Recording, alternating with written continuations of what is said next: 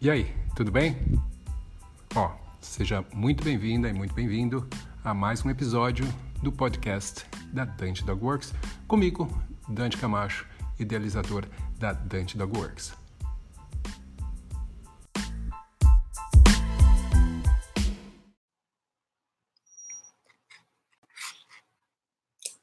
Olá, tudo bem? Seja muito bem-vinda e muito bem-vindo a mais esse episódio de Treinando Cães e Adestrando Pessoas. Eu sou Dante Camacho e a gente está pronto para falar de cachorro. Bom, gente, vamos lá. Uh, nesse episódio, eu vou falar exatamente sobre uma coisa bastante importante que tem a ver diretamente, está totalmente ligada com a ideia de entender linguagem e a comunicação entre cães. Eu vou falar sobre os três princípios, ou sobre três princípios, para a gente conseguir interpretar a comunicação de cães durante uma interação. Tá? É algo que muita gente me pergunta, as pessoas elas uh, ficam confusas sem saber entender exatamente o que fazer ou como interpretar quando os cães estão uh, interagindo. Então, é exatamente sobre isso que a gente vai falar aqui hoje. Vendo o replay, não esquece, se você está aqui no canal, assina o canal, vai lá, clica botãozinho para assinar, para você receber todas as informações, todos os avisos de quando a gente estiver fazendo aulas aqui, se estiver passando um novo episódio, que obviamente acontece semanalmente. Então, não perde, aproveita, clica aí para você não ficar por fora, não perder isso. Muito bem, deixa eu ver. Tenho aqui algum recado mais para vocês. Tá, muito bom. Ah, outra coisa. Você que está aqui, provavelmente você trabalha com cães, ou você é amante realmente de cães. Então, ó, aproveita. Você pode fazer parte agora do grupo, do melhor grupo que tem sobre adestramento e comportamento de cães do Telegram. É bem fácil, só você ir na descrição do vídeo, vai estar o link lá para você se inscrever. E todo dia, toda semana, a gente está colocando informação nova, está colocando coisas bastante bacanas para vocês e para vocês ficarem por dentro de tudo que está rolando no mundo do adestramento de cães e no mundo da Dante Dog Works também. Então, se você quer participar desse grupo, é só ir aqui na descrição do vídeo que você vai poder entrar lá, tem um link e é, adivinha, gratuito. Então, não perde, aproveita essa oportunidade. Ah, como tem gente nova que está chegando aqui, que eu é, que ainda não me conhece, não conhece o meu trabalho, e eu sei que tem bastante gente que já me acompanha, bastante gente, mas eu vou pedir licença para poder me apresentar rapidinho aqui. Meu nome é Dante Camacho, sou criador da Dante Dog Works e o criador de uma metodologia de treinamento de cães chamada adestramento funcional. Eu trabalho com cães há mais de 20 anos e já trabalho dando aulas, na verdade, também há praticamente essa mesma quantidade de tempo dando aulas e seminários, tanto no Brasil como fora. Na verdade, eu já viajei por muitos lugares no mundo ensinando adestramento e hoje em dia a gente já tem mais, e ajudando, né, influenciando mais de 2 mil alunos já ao redor do mundo. Então, eu estou aqui para compartilhar um pouco com você sobre o adestramento e para poder fazer com que você também possa compartilhar comigo dessa minha. Uh, que é, na verdade, é não é um, um sonho, mas é, para mim, a, a, minha, vamos dizer assim, uma função que seria uh, levar para as pessoas, é uma missão, vamos dizer assim, que é levar para as pessoas, através da educação dos cães, a possibilidade de ter um convívio melhor com os seus animais, de conseguir entendê-los melhor e promover relacionamentos que realmente sejam uh, mais saudáveis, que sejam mais harmoniosos, tanto uh, para os cães quanto para as suas famílias humanas. Então, é, essa é a minha missão e, com certeza, uh, você pode fazer parte dessa missão também. Tá? Então, esse sou eu e a gente vai começar agora já a falar sobre realmente uh, a aula de hoje, né? Sobre, como eu tinha mencionado, aqueles três princípios que eu tinha falado. Se você acabou de entrar e ainda não se inscreveu no canal, clica em inscrever para você não perder as notificações, porque toda semana tem episódio novo, tá? Daqui treinando cães e adestrando pessoas, beleza? Bom, vamos lá. Três princípios para a gente um, interpretar a comunicação durante a interação de dois cães. Tem algumas coisas que uh, são bastante importantes que a gente tem que considerar. Uma das coisas, e que muita gente acaba uh, não estando atenta, é o fato de que a comunicação entre dois cães, a interação entre dois cães, ou entre mais cães, ela começa já bem antes do momento em que esses dois cães eles estão próximos. Tá? Então, muita gente acredita que a interação ela, ela começa no momento em que os cães se cheiram, por exemplo. E isso, na verdade, é um erro. Eles já estão se comunicando há muito mais tempo, na maioria das vezes, especialmente quando eles têm a possibilidade de se ver, de se aproximar. Então, a gente tem que começar a nossa interpretação, o primeiro passo da nossa interpretação vai ser já antes mesmo desses cães se encontrarem. Tem alguns elementos que a gente tem que ficar atento, então, nessa situação. Algumas uh, variáveis aí que são importantes a gente ficar atento. Primeiro, uh, uma, uma coisa que eu tenho que lembrar é que é o seguinte: assim como nós, uh, vamos supor que você tenha que conhecer alguém, ou você vai ser apresentado para alguém, vamos supor que você está ali com um amigo seu e esse amigo seu fala, eu quero te apresentar para tal pessoa aqui e tal, uma pessoa que eu gosto, vai ser legal e tudo mais. Tem momentos em que você vai estar tá mais disposto para isso e tem momentos que você vai estar tá menos disposto para isso. Se você acabou de ter um dia super cansativo, tal, e, e você está exausto e você está com fome, e, e daí uma pessoa te oferece essa possibilidade, tal, de conhecer alguém, dependendo de quem for esse alguém, se não for alguém que realmente te interessa muito, você não vai ficar tão assim entusiasmado com isso. Dependendo do seu estado emocional, vamos supor que você acabou de ser mandado embora, você definitivamente não vai ficar tão empolgado em conhecer alguém, a não ser que esse seja um novo prospecto de emprego. Mas o que eu quero dizer com isso é que o seu estado emocional, a sua experiência imediata, o que estava acontecendo com você naquele momento ou antes, um pouco antes, vai influenciar diretamente como você está se sentindo agora e, por consequência, como você vai experienciar ou experimentar essa uh, situação que você vai passar logo a seguir. Ou seja, a gente tem que levar em consideração como o cão está naquele momento. Se ele está hiper cansado, exausto, daí isso também vai variar um pouco de acordo com a idade do cão e tudo mais. Ah, uma coisa que é sempre muito delicada é se você, por exemplo, tem um cão, eu tenho cães idosos, por exemplo. Se o seu cão está no começo de um passeio, acabou de descer do carro, acabou de sair de casa, vai encontrar um cachorro, é uma coisa. Mas se é no fim do passeio, o seu cachorro, de repente, já tem uma dorzinha aqui na, nas costas, ou ele sente alguma coisa uh, depois do passeio, ele fica mais cansado, ele não está com tanta, tão entusiasmado assim. Então, o um encontro com outro cão possivelmente vai ser algo que vai ser influenciado.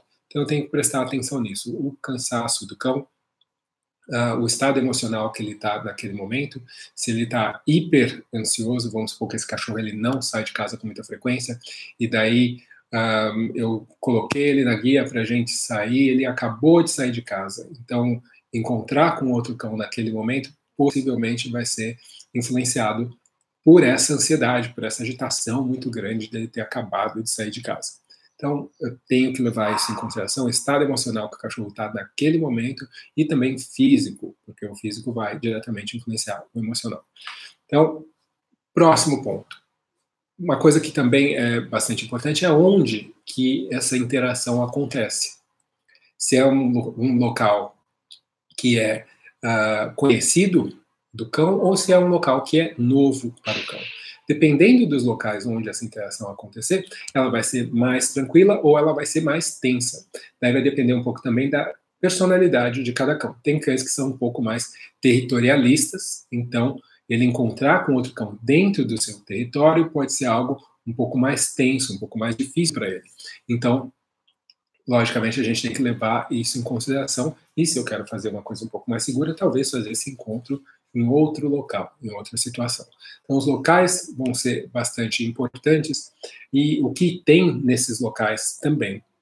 que, que isso quer dizer? Às vezes o local não necessariamente é o local onde o cão mora, mas dependendo do que tem naquele local, esse cão ele pode interpretar esse local como sendo um local que tem muitos recursos e recursos que são importantes para ele. Talvez tenha diversos outros cães lá, diversas fêmeas, ou talvez tenha brinquedos que para ele ele acha muito importantes, e talvez isso possa influenciar o comportamento, porque o cão pode se sentir um pouco mais uh, tentado a proteger esses recursos, a guardar esses recursos. Então, isso é outra coisa que a gente tem que levar em consideração. Lembre, então, que até esse momento eu estou só na parte de, de avaliação da situação. Os cães não necessariamente se encontraram ainda, pelo menos não fisicamente, proximamente. Quando eu vou fazer essa aproximação física, tem uma coisa que é muito, muito relevante, que faz, na verdade, toda a diferença do mundo, é que é a quantidade de liberdade que esse cão tem na situação. E o que, que isso significa? A maioria dos cães, se encontram, por uma questão de segurança mesmo, eles estão na guia. Porque normalmente é na rua, ou é em praças e locais onde não necessariamente é seguro para se ter o cão solto. Uh, e um cão preso à guia vai se a abordagem de outro cão, uh, estando na guia, geralmente vai ter uma aparência, vai passar uma impressão muito mais intimidadora. Por quê? Quando cães se encontram, eles, uh, ao se verem, o, a forma mais educada, vamos dizer assim, de se encontrar, não seria de um encontro direto, frente a frente, certo? Ou seja, cara a cara. Eles o ideal seria que eles se, eles se vissem e que eles se lateralmente. Então, eu estou vindo aqui, em vez de eu ir direto para você na sua cara, eu vou fazer aqui, vou dar uma voltinha e meio que fazer uma volta antes de chegar. Tá? Então, esse, esse encontro direto, frontal, geralmente é muito intimidador. E o que, que acontece? Se uh, você se sente intimidado porque alguém está chegando de uma forma muito abrupta na sua frente, você naturalmente se sente mais propenso a ficar a agir de forma defensiva. E é isso que acontece com os cães. Só que quando o cão está na guia, ele não consegue necessariamente se movimentar da forma natural que ele escolheria naquele momento, que seria mais natural para ele. Então é muito comum que os cães, ao se aproximarem do outro, quando eles estão na guia, que eles façam isso puxando e numa linha reta. E aí, realmente, muitas vezes, a interação já fica comprometida por esse início aí que não está acontecendo de uma forma correta. Tá? Então a gente tem que uh, prestar bastante atenção para, nesse momento de interação, que a guia esteja o mais frouxa possível. Eu sempre recomendo que as pessoas tenham uma guia um pouco mais comprida, exatamente para poder variar durante o passeio. Em alguns momentos pode ser que esteja um pouco mais curta, dependendo de que momento do seu passeio você, uh, você está, e ou então em alguns momentos ela esteja mais longa e mais frouxa, para exatamente permitir que o cão tenha mais liberdade de movimento, que ele consiga se comunicar de uma forma melhor. Então, isso aí também a gente vai levar bastante consideração, isso ainda dentro desse primeiro, né, dessa primeira parte aí dos princípios de interação. Lógico que eu também tenho que levar em consideração uh, o histórico desse cão certo? Ah, eu tenho que observar também ah, o que eu já conheço do meu cão para eu conseguir interpretar se o que ele está fazendo é algo que é normal ou não. Eu tenho que saber se ele tem um histórico, por exemplo, de, de desavenças ou de brigas com outros cães.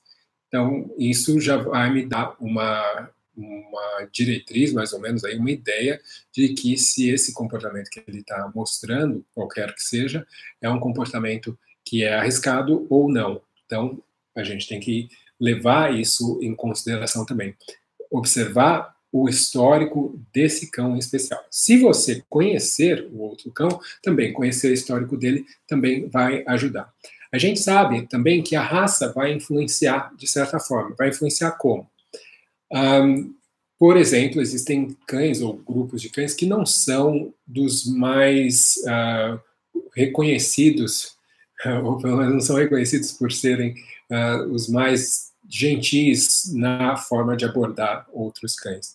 Então, isso a gente tem que levar em consideração. Geralmente, isso não é nenhum tipo de, de preconceito, mas geralmente a gente vai ter isso vai acontecer com o, alguns cães de tipo bull, né, que são uh, naturalmente uh, mais frontais nessa forma de, abor de, abordar, abordar de frente mesmo e mais rapidamente, o que pode ser intimidador para outros cães. Então, o, eu posso ajudá-lo, né, fazer, ajudando a fazer uma abordagem mais lateral, uh, ou então simplesmente o cão ele não tem experiência o suficiente e o, talvez uma excitação muito grande naquele momento façam com que ele aborde outro cão de uma forma abrupta demais, podendo gerar desconforto eventualmente para ambas as partes. Falando em, em agitação, então ainda dentro desse, desse meu primeiro passo, eu vou pensar nessa hiperagitação ou a possibilidade né, de hiperagitação do cão. Quando eu falo agitação, é agitação mental, que pode ser uma excitação muito grande, uma ansiedade muito grande, né, mas o cão está intensamente reagindo ali naquele momento. E como é que eu posso notar isso? Se você não conhece o cão, se você simplesmente está interpretando a linguagem corporal, você vai uh, notar geralmente por tensão muscular, uma tensão muscular muito grande. Um, você vai notar por congelamento, às vezes, ou seja, o que, que quer dizer congelamento? O cachorro parar, ficar parado e tenso. Você vai notar por um, pelos eriçados ao longo das costas até a cauda. Né? Tudo isso são sinais de tensão ou de hiperagitação também. Então a gente tem que uh, prestar atenção nisso para saber se essa abordagem naquele momento vai ser a ideal. E assim, quando eu falo é, em observar isso, é porque esses cães eles já estão interagindo, né, mesmo que à distância, e eu mas eu posso administrar essa interação para fazer que quando a aproximação física ocorra, seja de algo de uma forma mais tranquila. Né? Às vezes é só uma questão de tempo, às vezes é só esse cão só precisa de mais tempo antes de abordar, ele precisa ficar ali mais um tempo naquela distância do outro antes de poder encontrá-lo, ou eles têm que caminhar um pouco, uh, mesmo que separadamente, uh, ah, para antes de poder se encontrar fisicamente. Né? Então isso é, é, é, algo que a gente tem que levar em consideração também e, quando necessário, adicionar mais passos antes dessa interação um, física, certo? Esses sinais que os cães mostram, por exemplo, de enrijecimento físico, né, de, de tensão muscular ou de eriçamento de pelo, isso são sinais que são uh, normais em todos os cães, que é, você deve saber para poder interpretar corretamente a interação de cães. Então, são sinais que fazem parte da linguagem normal dos cães que a gente tem que saber interpretar. Reconhecer a linguagem canina é o mínimo que a gente pode fazer para poder depois tentar interpretar em cada situação, em cada contexto. Mas primeiro a gente tem que conseguir realmente reconhecer, entender o que cada coisa que o cachorro faz pode significar. Uh, linguagem canina, para qualquer pessoa que trabalha com cães, ou pessoas que uh, são sérias em relação a aprender sobre cães, são amantes de cães, é o mínimo que a gente deve fazer, começar a entender um pouco a língua deles, para a gente poder um, interpretar da melhor forma e conseguir também se comunicar da melhor forma possível. Inclusive, eu tenho um curso chamado uh, Linguagem e Comunicação de Cães, que está disponível onde tudo isso é explicado né, em relação à linguagem de cães, inclusive as fases da comunicação entre os cães, que uh, é bem completo em relação a isso e eu acho que é bastante necessário, é importante para todo mundo que está envolvido em, com cães de uma forma ou de outra, seja um veterinário, seja um passeador, seja um dono de uma pet shop. Uh, entender a linguagem de cães faz com que o seu trabalho seja mais bem feito e que os cães, com certeza, tenham a possibilidade de ter um, um bem-estar maior quando interagindo com você, interagindo uh, no seu negócio também. Agora, vamos pensar na, em qual seria o segundo princípio. Então, o primeiro eu já mencionei, que seriam o que eu chamaria de antecedentes, né? Ou seja, todas aquelas coisas que a gente vai observar antes do encontro físico mesmo entre os dois cães. Daí depois eu vou ter a segunda parte que eu vou chamar de disponibilidade. E o que que isso significa? quando um, eu tenho dois cães, eu tenho que ver o quão disponíveis eles estão para essa interação. Qual é a, a, a, o quanto eles querem interagir? Eu tenho que lembrar bastante que quando uh, eu me pergunto isso, eu tenho que saber se realmente é o cão que quer interagir ou é a pessoa que quer que o cão interaja. E isso uh, tem uma importância muito grande. Para isso, logicamente que como eu tinha falado antes, tem alguns antecedentes que já vão nos mostrar um pouquinho, talvez, uh, o, o, o, quanto o cão realmente está querendo aquilo, né? Especialmente quando a gente fala de sinais de hiperagitação. Mas, uh, quando a gente fala de, desse contato, da interação física, a gente então vai tentar identificar, através da linguagem também, se existe um interesse social, uma vontade deles se encontrarem.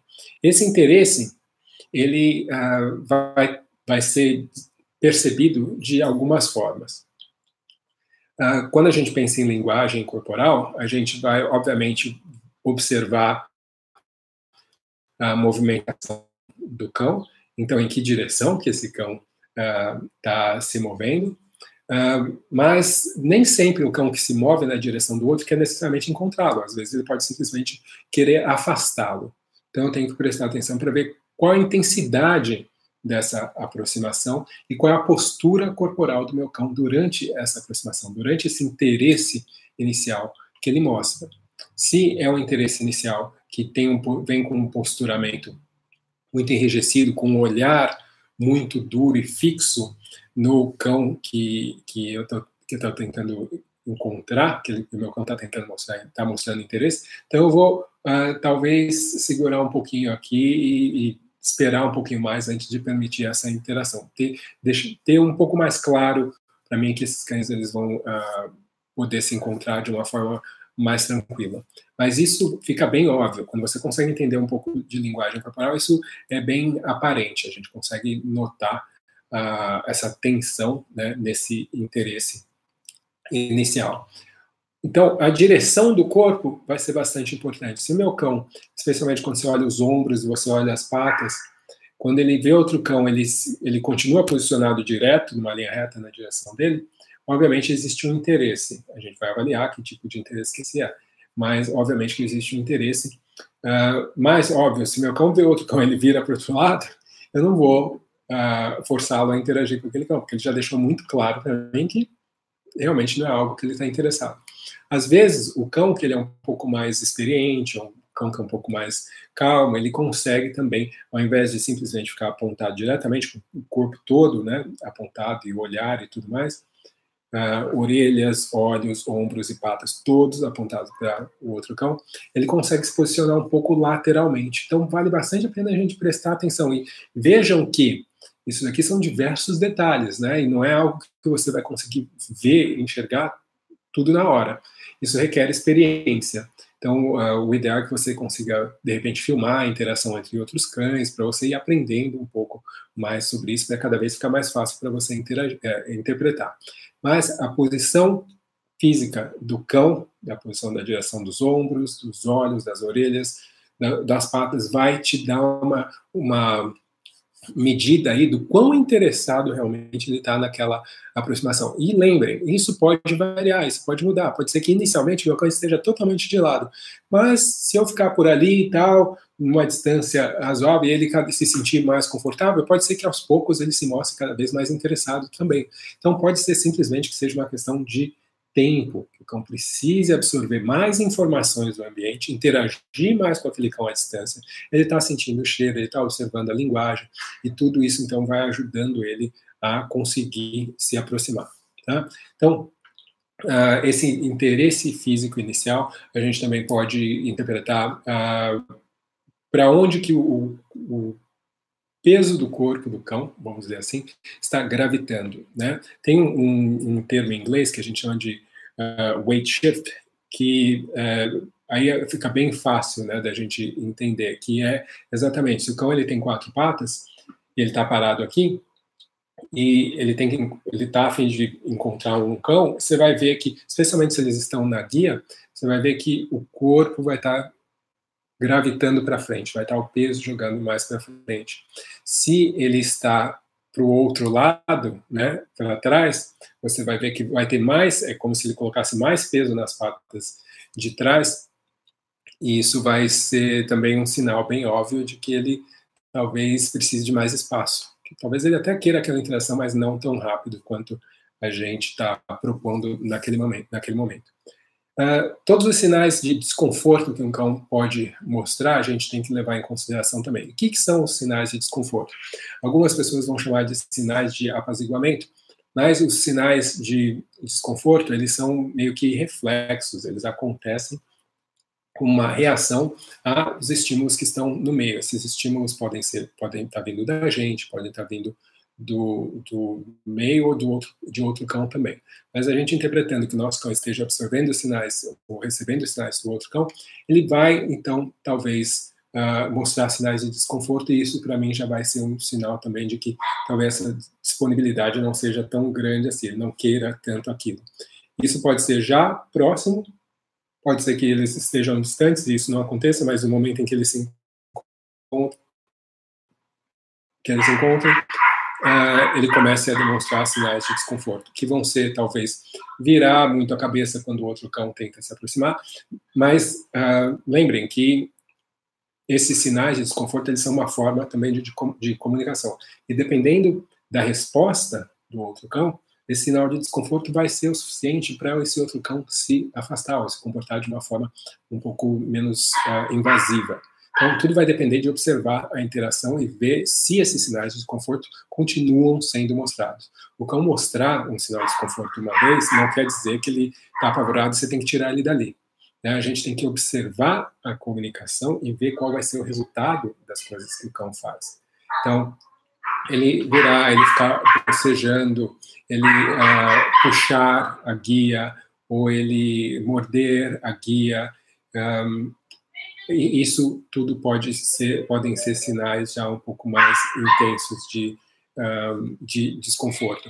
Os sinais físicos, a gente vai ver o lamber de lábio, o bocejar, uh, o virar a cara, às vezes o sentar também, né? Então, você pode até achar que o cachorro está bem na situação porque ele sentou, mas uh, às vezes isso é, simples, é também um sinal de que uh, eu preciso de mais espaço, essa interação aqui está um pouco demais para mim.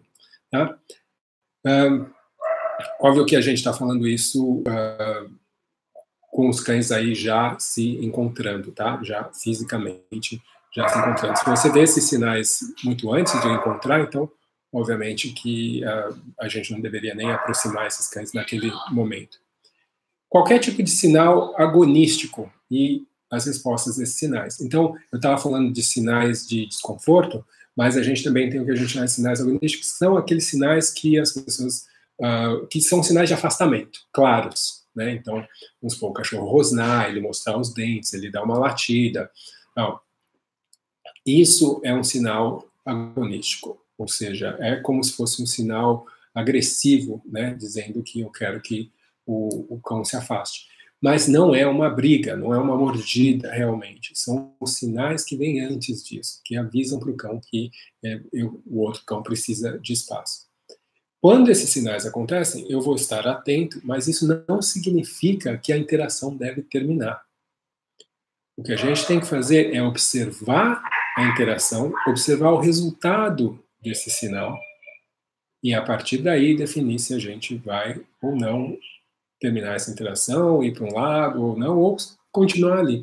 Muitas vezes isso faz parte simplesmente da interação entre aqueles dois cães, e isso serve de informação para o outro cão de que, ó, vai um pouco mais devagar, que eu preciso de mais espaço. E se o outro cão é experiente o suficiente, ou está num nível emocional, não está excitado demais, e consegue entender isso, é muito possível que esses cães consigam interagir tranquilamente depois, desde que esse limite seja respeitado. Tá? Mas às vezes esse limite precisa ser colocado para que ele eventualmente possa ser respeitado. O que não pode acontecer é um cão ele mostra um sinal agonístico, ou seja, ele mostra os dentes, e daí o outro cão ignora isso e continua insistindo. E daí ele uh, dá uma latida, né, que a gente fala de air snap, que é ah, uma latida uma mordida no ar, assim, né, perto do outro cão. e esse cão continua insistindo. Aí sim a gente tem que intervir de alguma forma, porque essa comunicação agonística ela não está funcionando. E se não funciona, o natural é que o cão então vá escalar, ou seja, ter que agir de forma mais agressiva para conseguir se fazer ouvir. Tá? Então, não é punindo ou dizendo não, isso é, é, o que a gente não deve fazer nessas situações. Eu tenho que tirar, na verdade, o cão que está insistindo e que não está respeitando os sinais que esse cão, uh, sinais agonísticos que esse cão está mostrando a princípio. Tá?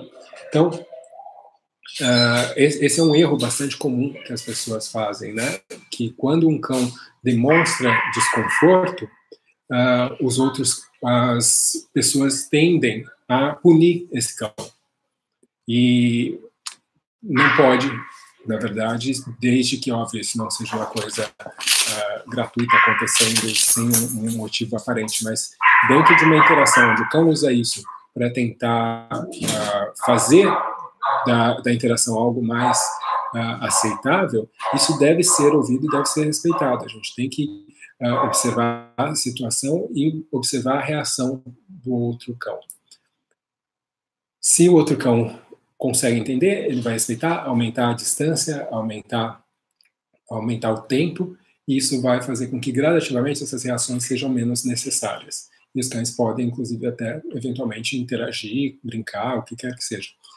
Mas tem outra coisa, nem sempre os cães eles vão brincar. Eles podem simplesmente entender que tem um aqui, tem outro ali, a gente se cheira, tal, mas uh, não necessariamente a gente quer brincar. Brincar é algo que exige que o cão esteja totalmente confortável com o outro cão, ou ele seja um cão que, pela sua personalidade, tenha, não só a personalidade, mas pela sua experiência, que ele tenha aprendido que todos os outros cães, ou que sempre ele, que ele encontra um cão, significa que ele vai brincar. O que é uma coisa terrível, na verdade, quando a gente pensa em, em interação entre cães, em comunicação. Né? Aquele cara chato que não pode ver o, o outro, que porque simplesmente o fato do outro ser um cão significa que ele vai ter que brincar. E isso realmente é algo que pode ser uh, bastante prejudicial para a comunicação dele, porque é uma forma ruim de comunicação, uma forma invasiva. Então, uh, mas ex existem uh, tipos diferentes de cães, né? Ou eles vão brincar porque eles se sentem bem e confortáveis um com o outro, ou um vai tentar brincar porque ele considera que brincar é a norma, é sempre assim que você interage com outros cães. Ele vai ficar correndo em volta, latindo, enchendo o saco do outro cão, até para ver se o outro cão vai eventualmente brincar com ele.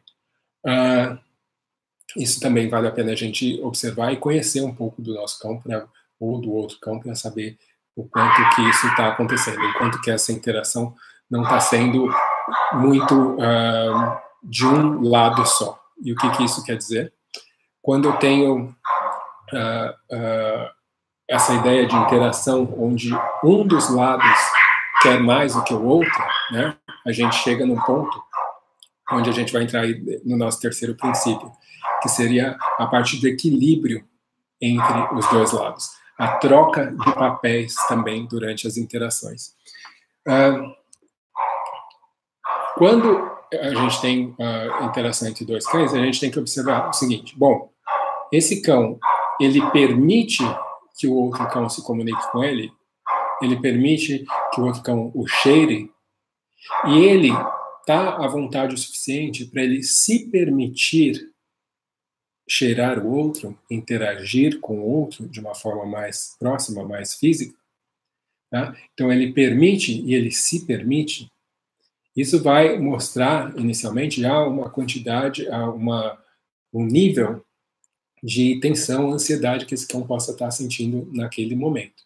Então, uh, a gente tem que primeiro observar, então, bom, ele, como que ele está ali dentro. Se isso, essa, essa permissividade ela é muito mais de um lado do que do outro, qual é o equilíbrio que, que existe aí? Uh, uma outra coisa que, que você vai ver durante as interações, e às vezes acontece quando os cães parecem até tá meio que se ignorando, né? eles não necessariamente estão olhando para o outro e se lambendo e abanando o rabinho e nada disso, mas eles estão talvez ambos interagindo com o meio, né? Vamos supor, ambos estão cheirando alguma coisa aqui. Uma coisa que é bastante interessante, que é, é uma forma de afiliação, que é o que a gente chama de espelhamento, onde você vai ver cães fazerem coisas de forma igual ao outro, ou seja, como se ele estivesse imitando, mas não é bem um imitar, porque isso pode ter a ver até com simplesmente o fato de dois cães caminharem, por exemplo, exatamente com o mesmo tipo de passada, exatamente na mesma velocidade, um ao lado do outro. Talvez nem esteja olhando para o outro, mas isso pode acontecer. Ou um começar a cheirar um lugar, o outro ir, ir cheirar junto. Né? Então, tem esse tipo de comportamento que é afiliativo, é um, um sinal de que há um interesse, uma aproximação também. É, por mais que ele não seja tão óbvio para os nossos olhos, é algo que vai uh, uh, nos indicar que existe uh, um interesse. Se você consegue ver isso acontecendo de ambos os lados, melhor ainda. Né? quando a gente vê a interação mesmo entre os dois cães, a gente tem que lembrar o seguinte, que quando é o seguinte: vamos supor que dois cães estejam brincando. Um, esses cães, eles normalmente, que é normalmente uma brincadeira, né? Ela pode. E isso é interessante, né? Quando a gente fala de brincadeira, o que, que inclui uma brincadeira? O que, que é brincadeira? O que, que não é brincadeira? Na verdade, tudo pode ser brincadeira. Inclusive as coisas que às vezes não parecem brincadeira, né? Às vezes um cachorro montar no outro, às vezes uh, um cão perseguir o outro, ah, isso uh, tudo pode fazer parte de brincadeira, desde que essas coisas realmente elas sejam elas sejam apresentadas de uma forma meio aleatória. Sabe, o cachorro está perseguindo, de repente ele monta no outro, de repente os dois estão rolando, depois o outro corre atrás. Então, uh, aí a gente sabe que isso tem a ver com brincadeira. Se você, por exemplo, pega uma sequência predatória de um cão, ele marca o outro, ele vai sorrateiramente andando na direção, de repente ele começa a perseguir, daí ele persegue, daí depois que ele persegue, ele morde, derruba o outro, daí ele começa a chacoalhar, daí obviamente já não é brincadeira, a gente tem uma sequência muito óbvia, essas coisas elas não acontecem de forma aleatória. Então a gente tem que uh, uh, prestar atenção nessa ordem das coisas para a gente saber se isso ainda tem um, um significado de brincadeira ou não. Agora, mesmo tendo um significado de brincadeira, a gente tem que estar ciente de se isso é interpretado como brincadeira pelo outro lado também. Então, essa troca de papéis que eu mencionei logo no começo desse, desse terceiro princípio, do equilíbrio, é exatamente o que vai nos dizer isso. Se ambos os cães fazem ou se permitem fazer as mesmas coisas, se é só um cão que persegue, ou se o outro cão também persegue quando eles estão andando, né? se é só um cão que cheira, ou se o outro cão também uh, pode cheirar. Né? Nem todos os cães vão brincar, nem todos os cães, depois de se encontrar, vão querer estar juntos. Tá? Então, a gente tem que uh, respeitar isso, simplesmente entender que, às vezes, as interações elas acontecem por um tempo e depois elas terminam. Inclusive, há muitas vezes uh, existem comportamentos que os cães demonstram de interação que as pessoas às vezes acham que é brincadeira, mas que é um comportamento de teste mesmo, de os cães estarem se conhecendo. Por exemplo, às vezes o cachorro ele bate no chão com as patas da frente e, e se abaixa um pouco, como se ele tivesse, que a gente interpreta no geral, né, como se ele estivesse convidando o outro cão para correr atrás dele, como se ele estivesse convidando para brincar. Quando, na verdade, isso não é necessariamente isso. Tá? Inclusive, muitas vezes, isso quer dizer simplesmente que o cão está testando o outro, exatamente para saber como o outro vai reagir com esse tipo de atitude. Eu chegar na sua frente, pum, bater os pés e jogar o meu corpo uh, na sua direção. E o cão mede se o outro se afasta ou se o outro vem para cima dele correndo. E eles, a partir daí, ele começa a tentar entender também quais são as intenções do outro, né? Mas geralmente isso não é brincadeira. Né? Isso ainda é uma, um momento onde os cães estão se conhecendo. É uma forma deles ainda estarem entendendo qual a intenção do outro naquela situação. Um, não é só porque dois cães estão correndo que eles estão brincando. Inclusive, é muito comum que um cão comece a correr exatamente para diminuir a interação. Quando um cão, por exemplo, fica muito intenso, insistindo, insistindo, insistindo, muitas vezes acontece de o outro cão correr em círculos, tal, como se fosse como uma forma de dissipar um pouco a tensão daquela situação dessa forma. Então, uh, eu tenho que ver que ambos estão buscando de forma igual ou muito parecida essa interação. Eu tenho que conseguir uh, observar essa troca de papéis aí. Outra coisa que eu também vou levar em consideração é que, assim, é muito parecido com criança nesse aspecto. Sabe que criança brinca, brinca, brinca, brinca, brinca, até chega uma hora que cansa, elas brincam mais até elas começarem a brigar. Com os cães, a gente também pode uh, considerar que isso é possível. Mas como que isso é possível? Não simplesmente pelo fato, pelo fato dos cães brincarem, certo? Normalmente as interações entre os cães elas têm estágios. Né? Ela tem a parte que os cães se conhecem, elas têm a, a parte uma vez se conhecendo, né? Ou eles vão se conhecer e cada um vai para o seu lado, beleza? Ou eles vão escolher estar juntos e continuarem interagindo. Dependendo da intensidade dessa dessa interação, se ambos, se ela está em veja, existe um tempo aí de tolerância em que esses cães vão, que esses cães vão aguentar esse tipo de interação. Uh, vai chegar um momento onde essa intensidade da interação ela não vai mais ser possível, ela não, não se sustenta mais, e os cães começam a cansar, eles vão começar a brigar, ou eles vão se autorregular emocionalmente e começarem a interagir de uma forma mais calma, mais passiva. Tá? Então eles começam a fazer coisas juntos, eles começam a investigar coisas juntos, eles começam a passear na praça, eles começam a fazer outras coisas juntos em vez de simplesmente ficar um correndo atrás do outro ou brincando de lutinha o tempo inteiro. Se isso acontece sem parar durante uma interação, uh, eu pessoalmente interveria, porque uh, esses cães eles precisam aprender que existe um processo. Né? E quando os cães estão totalmente tranquilos, consigo mesmo, com os outros, desculpa, ao redor, a tendência natural é que eventualmente eles cheguem a um ponto onde os dois não interajam mais, pelo menos não dessa forma, mas que os dois se acalmem, né? que os dois deitem e fiquem tranquilos um próximo ao outro.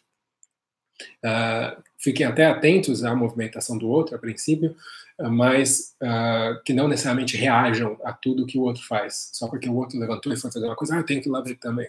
Né? Quanto mais tempo eles vão ficando juntos, menos eles vão reagindo à presença e às ações do outro cão.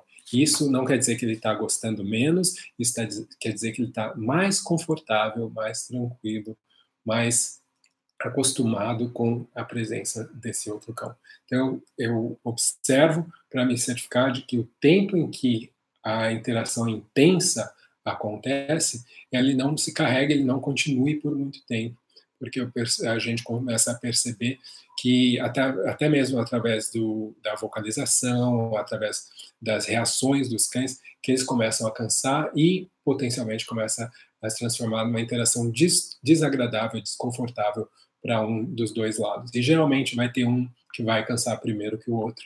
Então a gente tem que estar aí ciente observando isso. A forma de você interagir ou interromper essas interações vai variar de acordo com o cão que você tem e o que você já tem de comunicação com esse cão ou já ensinou esse cão.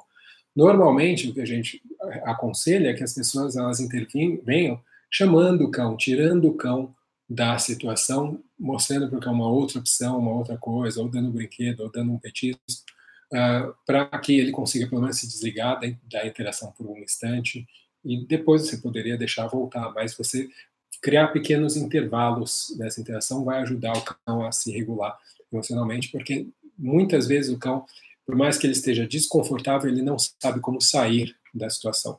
Imagina um cara que está conversando com você numa festa e que não para de falar, e você é uma pessoa meio envergonhada e você não consegue dizer para a pessoa, putz, olha, com licença, eu tenho que sair, sabe? Você fica ouvindo, ouvindo, ouvindo. Tem gente que é assim, e muitos cães são assim, eles não conseguem necessariamente sair da interação, mesmo que eles não estejam gostando dela. Então, nessas situações, a gente pode intervir de uma forma positiva, chamando a atenção do cão que parece ser o cão mais ativo, que mais demanda tal atenção, para uma outra coisa, para dar oportunidade desse cão aqui que já está cansado, dele sair, dele relaxar, dele uh, poder fazer outra coisa, tá? Então, são esses três princípios básicos. Primeiro, que é a questão dos antecedentes. Segundo, que é a disponibilidade do cão para aquela interação. E o terceiro, que é o equilíbrio, né, a troca de papéis dentro da interação.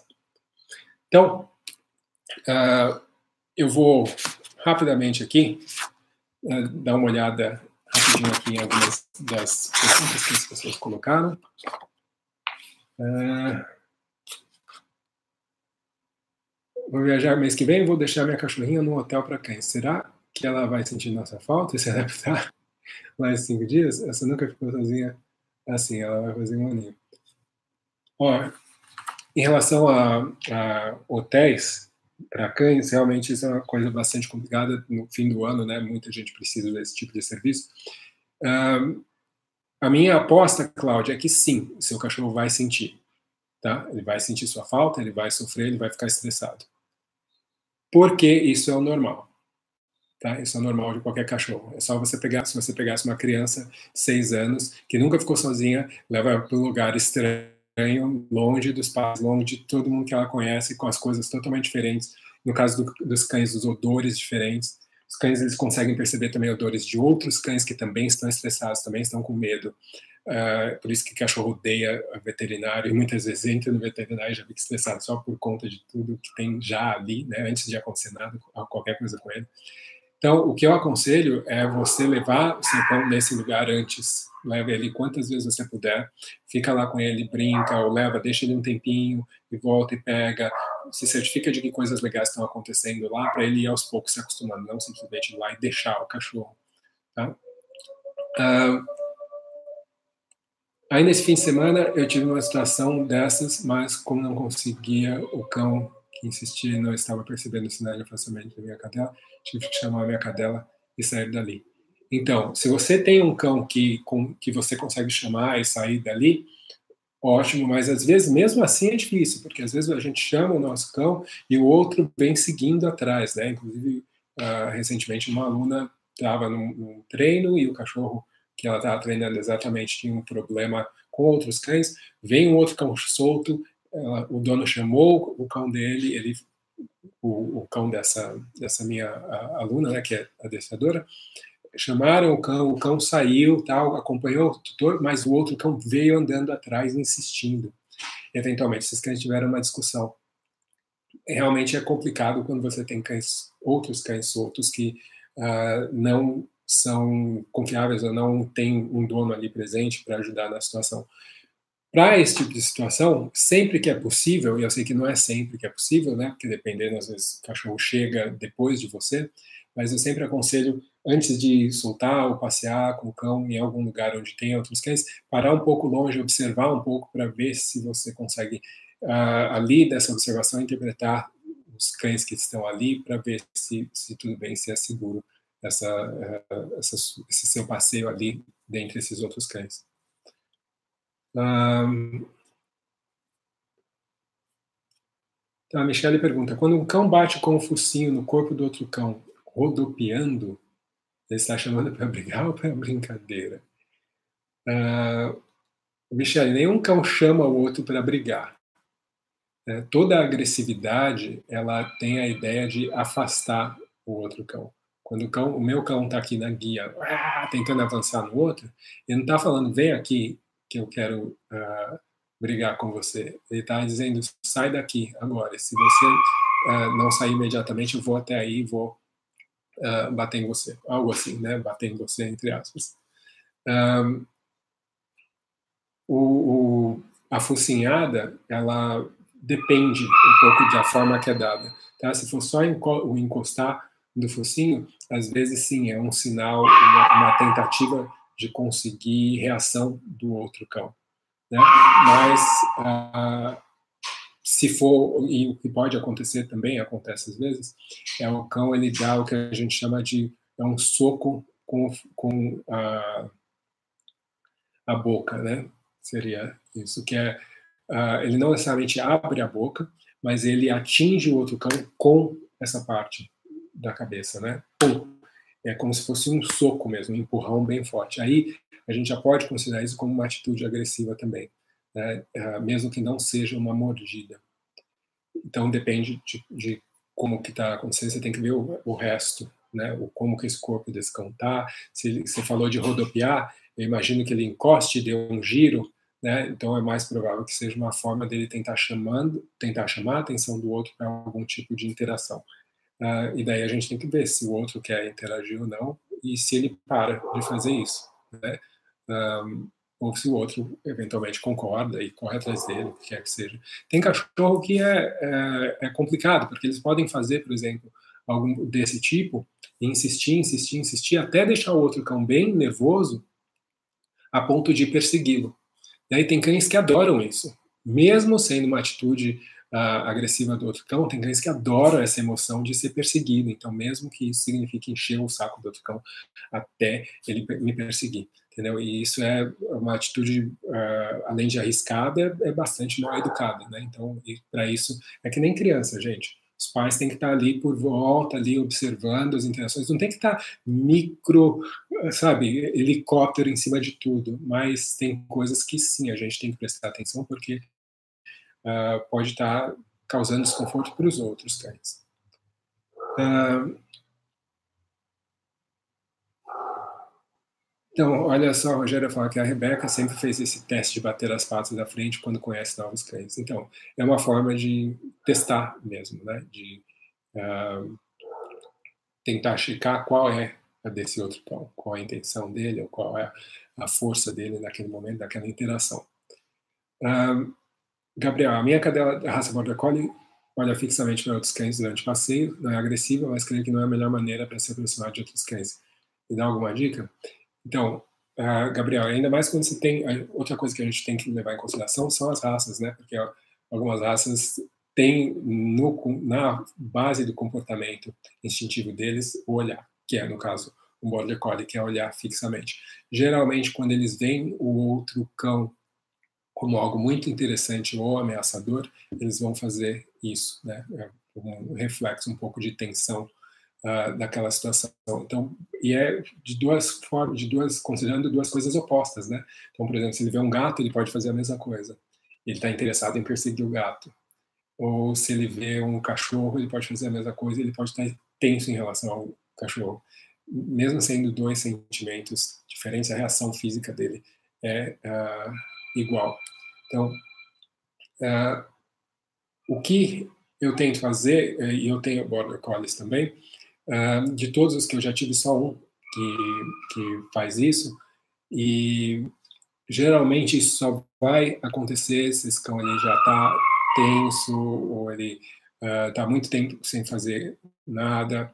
Mas geralmente funciona tentar trabalhar com distâncias maiores. Né? Então, fazer com que meu cão uh, veja cães a distância maiores e daí trabalhar com ele ali, treinar, brincar nessas distâncias maiores.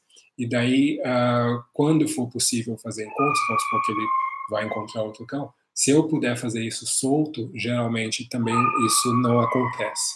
Geralmente, o, o, esse tipo de reação geralmente acontece quando cão está mais preso ou está na guia. Né? Então, talvez isso possa te ajudar. Ah, legal, Neves. Obrigado. Sempre aqui, sempre aí. A gente vai estar sempre compartilhando. Essa é a intenção, essa é a missão. Né? A educação é o mais importante, é a única forma da gente mudar as coisas. E eu conto com você também para poder me ajudar aí nessa missão. Através da educação, a gente vai conseguir fazer com que as pessoas tenham relacionamentos melhores, com que uh, os cães sejam mais bem entendidos e que o treinamento de cães não seja simplesmente uh, uma coisa que vai além do normal, mas que seja realmente o padrão, né? Educar o seu cão para conviver melhor com ele, que esse seja o padrão para todo mundo. Uh, tenho dois cães, macho e uma fêmea. Sempre quando saio de casa com os dois juntos, a fêmea faz uma gritaria e tenta morder o macho. Porém, quando ela está sozinha, ela é super tranquila. Por que isso? Tá. Uh, como eu mencionei logo no começo, eu estava falando sobre uh, a questão de antecedentes, né? Inclusive porque aqui na creche a gente tem um, dois cães que são assim, são dois irmãos, né? Quer dizer, irmãos não, eles moram juntos, mas uma é uma vira-latinha e tem um macho que é um golden. E o, o macho é muito maior que ela. E é batata, você coloca os dois na guia para eles irem embora, ela imediatamente começa a morder ele. Todas as vezes, na verdade, que se coloca a guia, ela fica hiper agitada ou excitada, ansiosa, e a reação natural é ela começar a usar a boca, né, mordendo, pular nele, tá? ele é tão grande que ele meio que ignora ela, ele continua andando e meio que não dá muito bola para ela, mas ela faz esse baita escadão. A reação de hiperagitação está uh, associada com, obviamente, alguma coisa no passeio entre os dois. Né? Uh, quando o, o cão está hiper agitado emocionalmente, ele pode ter reações diferentes. Se ele tem para onde direcionar, no caso, tem um outro cão, pode estar fazendo isso simplesmente porque tem ali essa outra opção. Mas não tendo essa outra opção, ela pode se eh, comportar de uma forma passiva. Não sei se ela vai ficar totalmente tranquila, né? Uh, mas ela não tem uh, você falou de tentar morder, eu não sei se é, já mordeu de verdade ou simplesmente é aquela coisa de ficar né, colocando a boca em cima, da, fazendo uh, aquela algazarra, ou se a intenção realmente é machucar o cão, porque uh, se a intenção for machucar, daí você vai precisar de um pouco mais de informação e provavelmente uh, pensar em, em algo relacionado ao treinamento desses cães.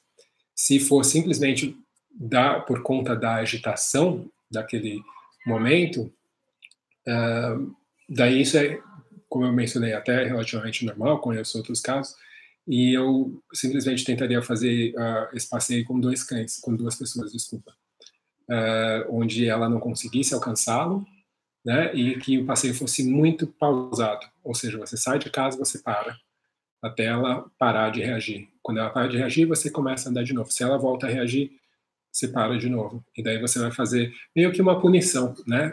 Você come... o cão começa a reagir dessa forma, a gente para o passeio. Se ela gosta do passeio, ela vai perceber isso rapidamente. Toda vez que ela para de latir ou para de tentar pular no outro, ou o que quer que seja, vocês voltam a caminhar. Tá? Então, isso pode ser uma forma, ou então também tentar redirecionar a atenção dela para uma outra coisa. Se você treinar ela a fazer alguma coisa, se ela sabe fazer truque, se ela sabe sentar, uh, fazer um target na sua mão, alguma coisa do gênero, isso pode então te ajudar a ter algo para fazer com ela nessa saída, para direcionar a cabeça dela para algo que seja uh, menos danoso aí, pelo menos para o macho. É,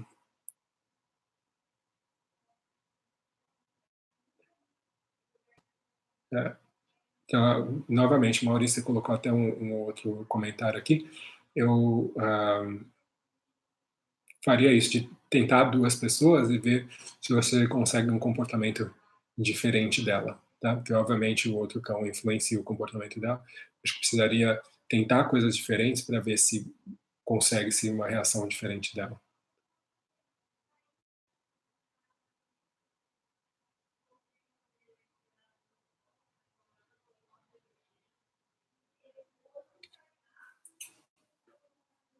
Então, a Rosilene Figueiredo fala que meu cachorro pastor alemão late insistentemente para a minha biga pelas laterais.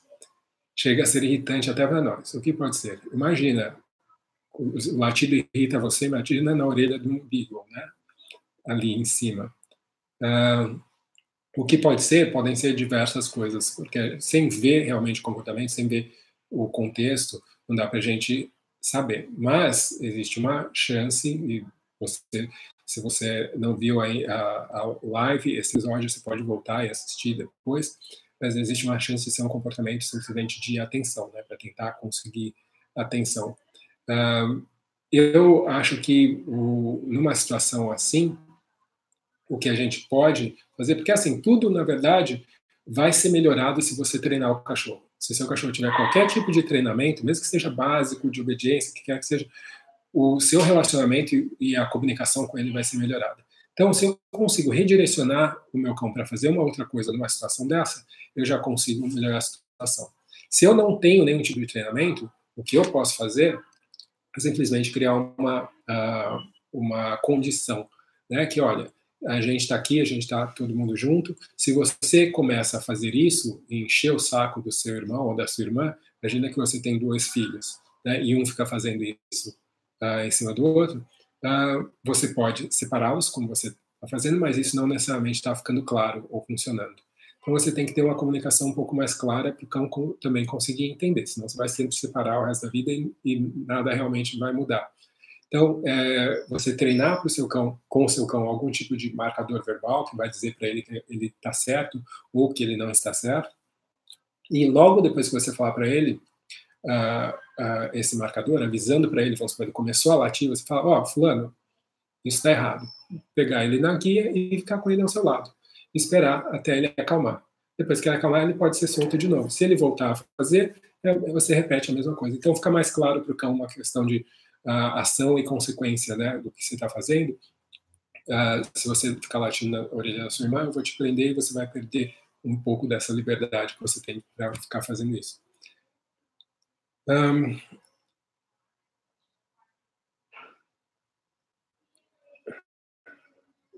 Legal, Cláudia. É isso mesmo. Se puder levar, com certeza vai ajudar. Ah, um cão de quatro meses sinais de afastamento, como rosnar e mostrar os dentes, quando está em situação de desconforto, algumas vezes ir para ataque. Na sua opinião, isso é precoce? Não, de forma alguma, Manu.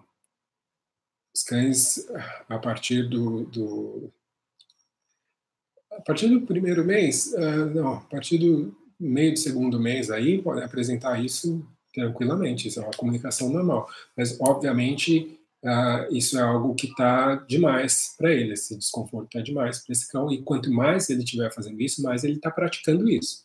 Então, isso, a tendência é se potencializar. Então, tem que se tomar bastante cuidado aí para ver o que está acontecendo, se pode se evitar esse tipo de situação, se pode se mudar um pouco a perspectiva dele também.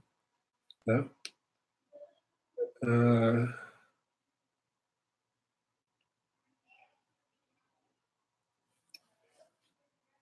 Legal, Rosilene, joia. E a Cláudia que fala sobre andar na guia. Uh, o Cláudia, eu não sei qual é a sua cachorra, uh, esse negócio de andar na guia com o cão puxando realmente, às vezes pode ser bastante incômodo, mas uh, encurtar a guia dificilmente vai fazer seu cachorro deixar de puxar a guia. Na verdade, é o oposto. Quanto mais você encurtar a guia, uh, mais ela só vai poder puxar. Né? Então, uh, o ideal realmente é que você uh, procure outras formas de conseguir uh, ensinar o seu cão, porque essa, obviamente, se você mesmo já mencionou, não está funcionando. Eu sempre uh, acredito que existem formas mais simples da gente, e o que é importante é a gente ser claro para o cão. Primeiro, eu tenho que me perguntar, especialmente essa questão de puxar, por que, que o cachorro está puxando? O que, que ele está buscando com o puxar. Ele puxa porque ele não entende, ele puxa porque ele quer chegar em algum lugar, ele puxa porque a guia é curta demais e, e tudo que ele pode fazer é puxar. Uh, seria ensinar para o meu cão a andar junto ao meu lado em alguns momentos e daí recompensar ele por isso. Mas isso você tem que ensinar em casa. Não adianta tentar ensinar na rua onde a situação é, é já crítica, né? A mesma coisa que tentar consertar o teto quando está chovendo. Não é o momento certo. Então, uh, tentar trabalhar, ensinar o cão um comando para ficar do, meu, do seu lado, mesmo que seja por alguns segundos só, e recompensar por estar ali, depois permitir que o cão possa se afastar novamente, e aos poucos ir aumentando esse tempo que o cachorro uh, anda ao seu lado. Um, mas isso é, é, um processo e realmente eu falo assim por cima, né? Porque uh, ensinar um cão a andar na guia uma coisa que é totalmente não é nada natural para a maioria dos cães, né? E um cão ele quer investigar o mundo, ele quer checar as coisas, isso é normal. Então a gente tem que tentar pensar e ver os, o lado do cão também, quais são as intenções dele, por quê, e tentar chegar no meio termo onde você vai conseguir mostrar para ele, olha, tudo bem, você vai conseguir chegar nessa árvore, você vai poder cheirar, você vai poder fazer xixi, desde que você cumpra com essas outras regrinhas aqui também, que você vai ter que ensinar para ele separadamente em casa até o cão conseguir realmente entender, tá? Gente, a gente deu uma hora aqui, de mais esse episódio de Treinando Cães e Educando Pessoas. Hoje eu falei sobre os três princípios para a gente interpretar a comunicação dos cães durante uma interação. Eu gostaria de agradecer a todos vocês que estiveram aqui, mas antes de você ir embora, eu quero que você, se não se inscreveu ainda no canal, se inscreva, tá? Aperta ali o botão para se inscrever, porque aí você vai ficar sabendo de todas as, as nossas ações aqui no YouTube e o próximo episódio que vai rolar na semana que vem aqui também, já do nosso Treinando Cães e uh, Adestrando Pessoas. Também vou falar para vocês, se você puder apertar aquele joinha, tá? Isso é muito legal, porque ajuda bastante. O Facebook ele reconhece que os vídeos que têm mais joinhas são aqueles que são mais relevantes e daí ele mostra mais os vídeos.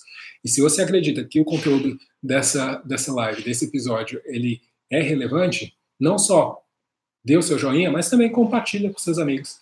Tá? Mostra para as pessoas, se você sabe que tem pessoas que, vai, que vão mostrar, que podem se beneficiar disso, essa é a intenção, realmente conseguir dividir com o máximo de pessoas possível, para a gente conseguir trazer, né, se aproximar daquilo que eu mencionei, aquela missão de trazer a educação para o maior número de pessoas possível, para a gente criar um ambiente de harmonia, onde as pessoas consigam conviver melhor com seus cães. Um,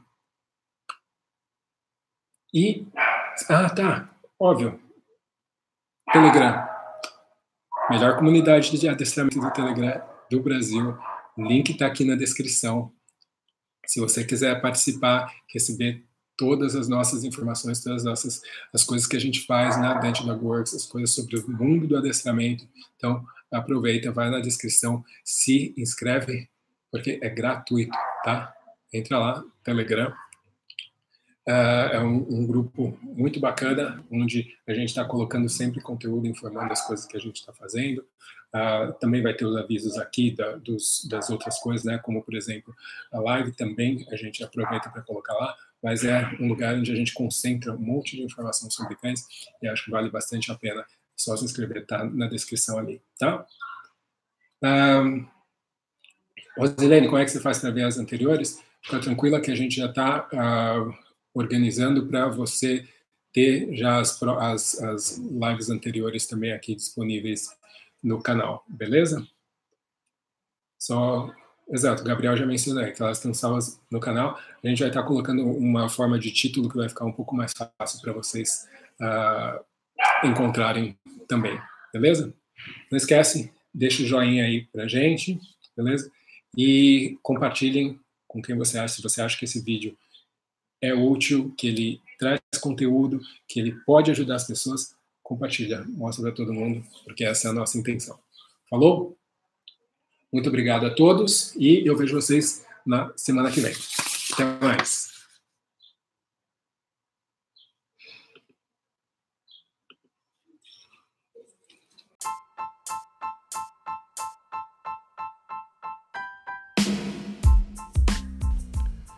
Então, pessoal, esse foi mais um episódio do podcast da Dante Dog Works. Espero que vocês tenham gostado. Se vocês querem mais informações sobre a Dante Dog Works, sobre os cursos da Dante Dog Works, é só entrar no site www.dantecamacho.com e lá você vai saber um pouco mais sobre mim, sobre a minha história e também sobre os cursos aí que a gente tem disponível. Eu espero vocês no próximo episódio, então. Até mais, um abraço.